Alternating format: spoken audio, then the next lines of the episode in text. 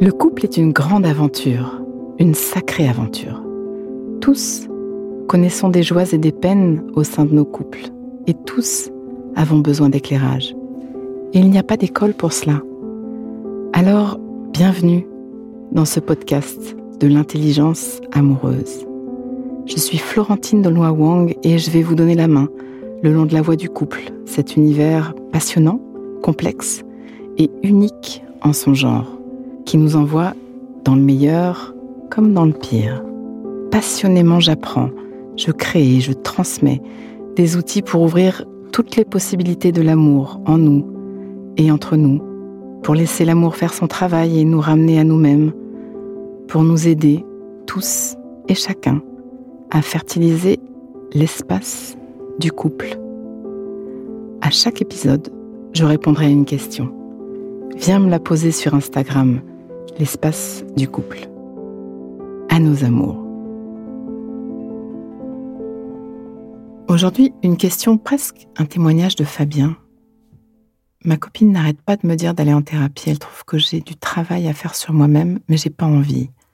C'est vrai qu'on a de gros clashs, mais vous en pensez quoi? Je comprends Fabien que si c'est pas fluide entre vous, si vous avez des sujets, elle ait envie d'apporter du changement.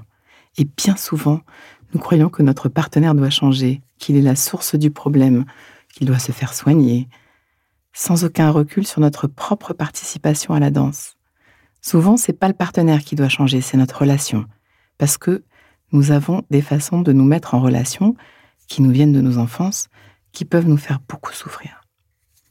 Ta partenaire voit probablement juste quand elle te propose de réparer le monde en toi. C'est ce que je nous souhaite à tous. Cependant, aujourd'hui, c'est vrai que la proposition, presque l'injonction, est d'aller bien. Jamais nous n'avons eu une telle diversité d'approches pour y parvenir. Des approches des plus scientifiques aux plus spirituelles, voire ésotériques.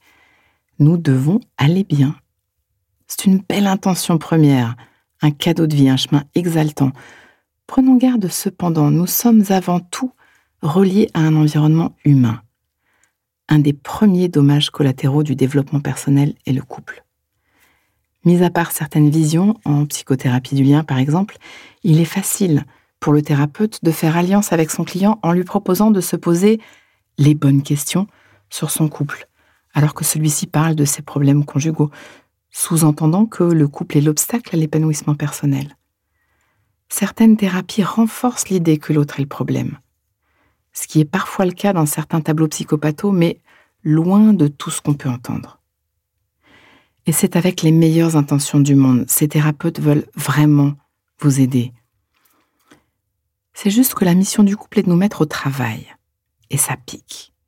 Alors, si une tierce personne vient enfoncer un coin encore entre les deux, c'est comme une balle dans le pied. Les courants comme la psychanalyse et autres approches centrées sur l'individu ont auguré une ère du paradigme individuel.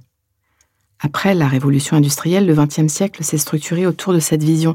C'était nécessaire, c'était salutaire pour rompre avec un paradigme auparavant très collectif, dans lequel l'individu avait plutôt du mal à émerger par rapport à la communauté. Nous nous sommes alors retrouvés dans ce paradigme individuel.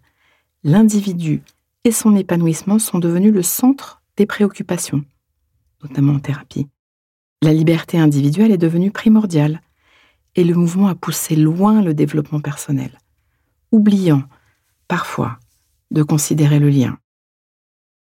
Le danger d'un monde dans lequel l'individu seul existe est qu'il crée des gens qui perdent le sens de leur impact sur les autres le partenaire, comme la communauté ou l'environnement. Combien de couples ont-ils été sacrifiés sur l'autel de l'épanouissement individuel, de la thérapie personnelle? C'est une vraie question. C'est polémique, un peu comme un pavé dans la mare.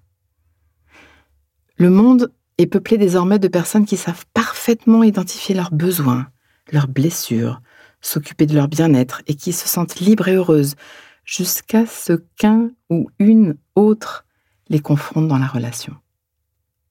Le travers du développement personnel est d'avoir façonné une armada de personnes magnifiques qui se sont glissées dans un rapport client-fournisseur dans la relation. Je connais mes besoins, je connais mes blessures, et si tu es un bon partenaire, tu dois me donner ceci ou cela. et ils ne sont plus relationnels. Ce qui me touche le plus, c'est combien ils souffrent d'eux et dans leurs relations. Parce que connaître nos besoins ne nous donne aucun blanc-seing pour exiger quoi que ce soit. Un des travers de la démarche personnelle est d'asseoir cette idée que, puisque tu m'aimes, alors, et nos besoins passent d'une proposition à embrasser à une exigence déguisée. Nous nous baladons dans la relation avec un cahier des charges tue l'amour.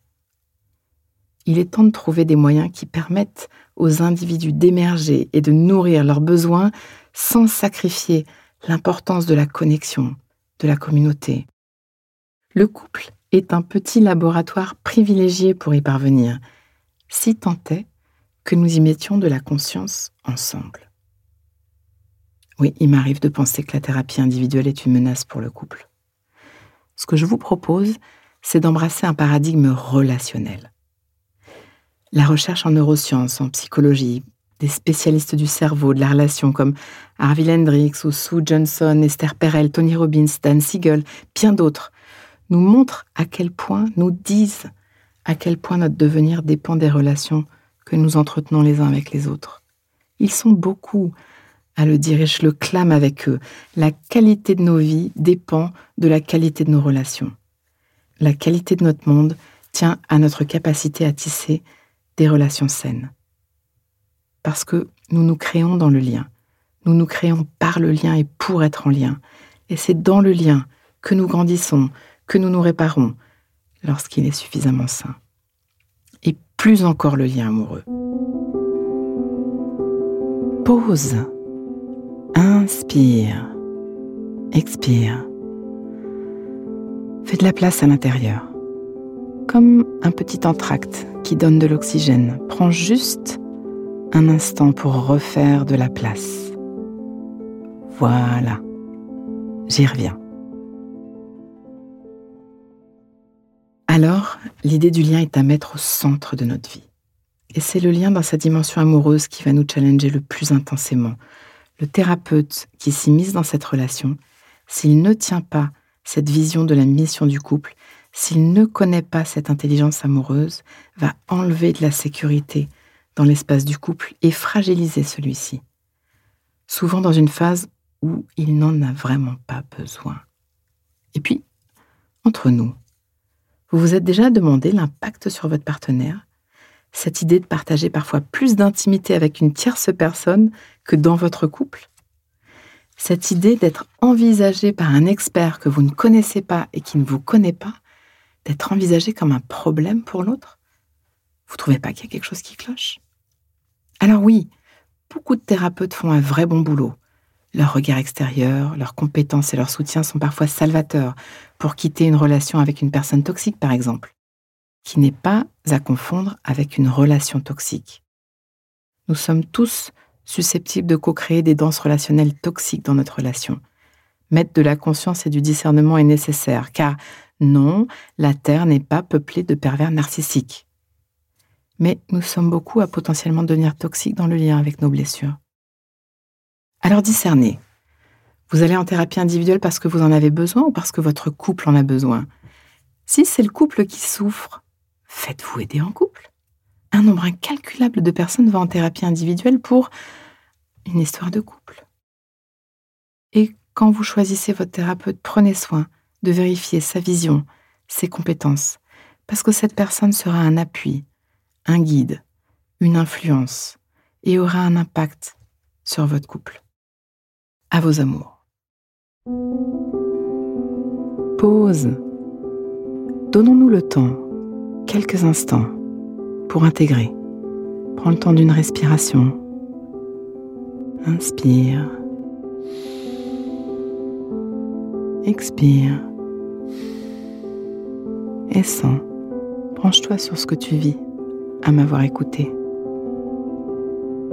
Tu vas terminer cette phrase. Une chose que je comprends pour ma vie amoureuse, présente ou passée, c'est Et ce qui me touche le plus là-dedans, c'est décompte et laisse-toi récolter ce qui vient. Tu peux aussi noter une phrase, un mot, une image, une idée qui te viendrait là, maintenant à l'esprit, pour l'ancrer, pour plus d'intelligence amoureuse. Le cœur est un muscle qui se muscle. Ce podcast est écrit et exprimé par Florentine Denois Wang, produit par les podcasteurs et mis en musique par Laurent Aknin. À vos amours.